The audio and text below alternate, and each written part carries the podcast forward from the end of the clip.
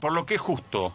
Felicitaciones para Talleres de Córdoba y felicitaciones para el Dosidi de Mar del Plata. Si no, no es justo empezar a hablar de los otros, de los que perdieron y no de los que ganaron. Si no, se comete ese error periodístico, ese error que, que habitualmente en el que caemos y, y prefiero arrancar al revés. Primero quiero decir esto, para que además, justamente, el hincha de Talleres y Aldo Civi diga, che, pero no, pero siempre lo mismo, eh, pero le, le, le ganamos a Boca, le ganamos a San Lorenzo y, de, de, visitante y resulta que la noticia... Bueno, dicho esto, primero arrancamos por eso, muy bien Aldo Civi, con mucho carácter, muy bien Talleres, sobre todo eh, lo de Talleres que fue 90 minutos, 95 minutos, 96 minutos duró el partido, impecable Talleres de Córdoba, impecable, lo aplastó a Boca. Pero quiero ir a Boca un segundo y decir que en el partido pasaron un montón de cosas. Aquellos que desconocen el reglamento, que decirle que a Fabra debieron expulsarlo, porque agredir a un compañero es lo mismo que agredir a un rival, y si vos le pegás una cachetada a un compañero es como pegarle a un rival, por ende el árbitro debió expulsarlo a Fabra, sacarle roja por la cachetada de izquierdos, una cachetada que tiene múltiples interpretaciones. La interpretación que yo le doy es, por un lado, la más light, una discusión de partido de fútbol. La más profunda, el mimado por el Consejo de Fútbol, que Fabra, que es el mejor, que es el mejor que tenemos, que juega Baro, que el mejor, según el Consejo de Fútbol, se peleó con uno de los apuntados.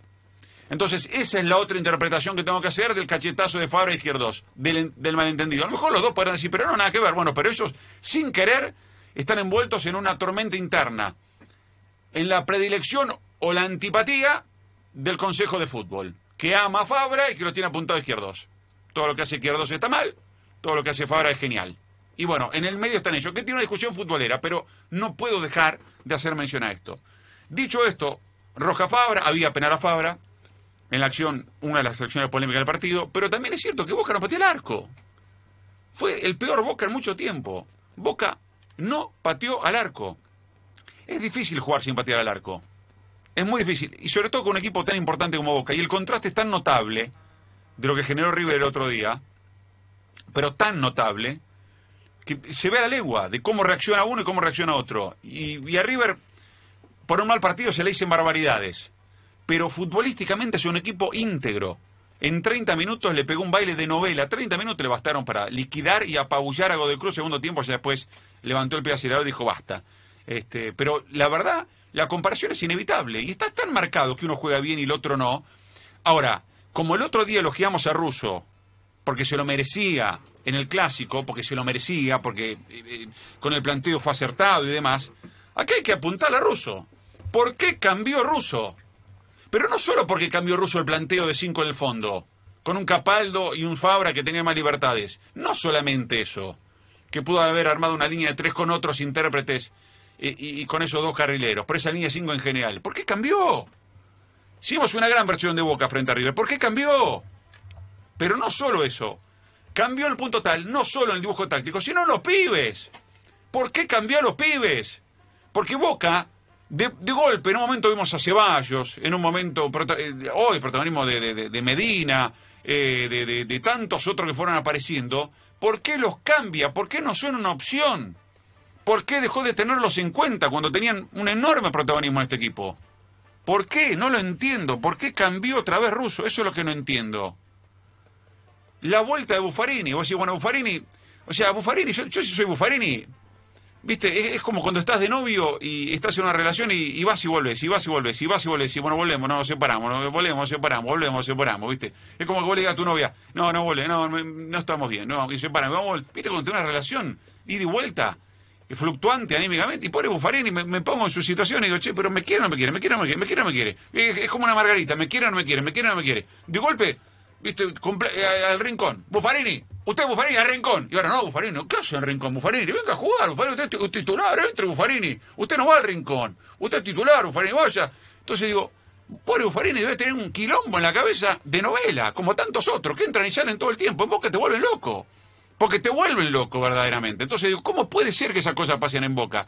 El lugar ese que habían ganado los jóvenes, que decía, yo, mira vos cómo los jóvenes ganamos, ganaron lugar, protagonismo, vos lo perdieron de nuevo. Entonces, ¿qué hace Russo? ¿Por qué cambia cuando encuentra en los jóvenes soluciones? Cuando encuentra en el recambio este, eh, táctico, estratégico, soluciones. ¿Por qué cambió? Un equipo que no pateó el arco. Andrada se manda la macana del gol, sí, para decir que Boca tiene Andrada. Si no ayer se comía 42 goles Boca, no, 2. 42. Y después la otra, que es aplicable a Boca y a San Lorenzo, no son inteligentes, no se dan cuenta que el partido viene malísimo. Esto, nosotros los periodistas, relatores, comentaristas, cuando hacemos una transmisión, les cuento a todos los oyentes que nos siguen, vos agarrás el micrófono y ese día decís, uy, ¿cómo estoy hoy? Hoy dije buenas tardes y me trabé. Hoy, hoy más vale que diga buenas tardes, despacito, que no me apure, porque me voy a trabar en todas, me las voy a hacer todas juntas. Hoy me manco en todas. Hoy me las mando todas. Y si vos ves el futbolista, los jugadores de vos que son en ven, que viene mal, ¿por qué demonio no entienden que tienen que jugar el partido de determinada manera. San Lorenzo empata el partido, la persiana la tenés que sellar, muchachos. Sellarla, no jugado y que de contra te liquiden el partido. Una cosa insólita. San Lorenzo de local y de contra. Eso no es ser vivo. Eso no es ser inteligente. Un partido que vos lo empatás en el tiempo de descuento que tiene que. Porque ya está, es la foto. Loco, venía perdiendo, partido fue bravo, lo empataste, se terminó. No, le das al Civil la victoria de contra. Es insólito. Pero acá no solamente. A ver, yo, acá tienes que ver la inteligencia del jugador acá, no solamente es el técnico, porque siempre es Dabove en este caso que le podemos apuntar, o el caso de Russo. No, no, no es Dabove o Russo.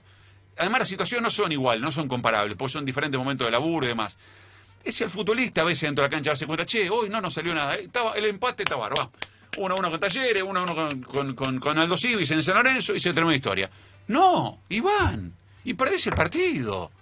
La verdad, yo, eh, me desconcertaron eh, estas dos actuaciones. de San Lorenzo porque hizo todo para empatarlo, lo empatás y, te arriesgás y te metes un gol de contra. Insólito. Mucho mérito Aldo Civis, muchísimo, muchísimo, pero muy inocente San Lorenzo. Y lo de Boca inadmisible, reitero, inadmisible cambiar de esa manera y no tener identidad, porque Boca volvió a perder la identidad que le habíamos visto el partido pasado con River. El partido pasado con River, la misma identidad, Boca y hoy la perdió, hoy o ayer. La perdió. Y River la recuperó. River la recuperó, esa, pequeña duda, si había alguna duda, no sé. Alguna duda había, bueno, ponele. La recuperó. Mirá que tiene bajas River, ¿eh? En el fondo. La ha emparchado, jugó Martínez de lateral izquierdo, eh, con, lo que pudo armó la defensa, y así todo River terminó acomodando. Lo de Boca es increíble, que tiene pocos lesionados, porque no tiene muchos lesionados Boca respecto de River, y juega cada día peor, y los pibes, que hasta hace poco era una solución, Pie Varela, Ceballos, que era una bocanada de aire fresco, decía, che, qué bien, mirá cómo encaja, y cae siempre lo mismo. No tengo nada con Mauro, no tengo nada con algunos jugadores, no tengo nada, pero le juro que no hay nada. Pero la verdad si, es si este campeonato para Boca, este, este campeonato, esta Copa de Liga, después de haber ganado dos torneos locales, es para un, torneo con los pibes, para mechar, para mechar los pibes. Medina demostró que puede jugar bien, Varela demostró que puede jugar bien, Ceballos demostró que puede jugar bien. Ponle los pibes una vez por todas, empezá a mecharlo, cambia el aire, dale un poco de, aire fresco. Y si a Guanchope no lo querés más, limpialo, ya está, definitivamente, pero digan, che, a Guanchope no lo quiero más, punto. Porque acá entran y salen, los jugadores están desconcertados. ¿Quién maneja en Boca? ¿Quién manda en Boca? Eh, eh, decide el técnico, toma decisión el técnico. La verdad, desconcertante la actuación de Boca, como brillante la actuación de River, que se aprovechó un rival, como dijo este, el propio Méndez por partido, no hubo partido, acá se terminó de acá no, hay, no hay nada que analizar. Pero bueno, en Boca hay el cachetazo de Fabra a Izquierdos, es el sentimiento de lo que está pasando en Boca. Boca salió campeón dos veces en campeonato local, esto, aquello, el otro. El nerviosismo que hay se ve reflejado en la cancha. Y vaya casualidad, se ve reflejado en jugadores que están con una postura antagónica al Consejo de Fútbol y jugadores que son queridos por el Consejo de Fútbol. Fabra para el Consejo de Fútbol, reitero, es el jugador. El jugador. Y Izquierdos, él, Lisandro López y otros siempre son criticados, observados y menospreciados. Ayer se dio que hizo un cortocircuito entre los dos.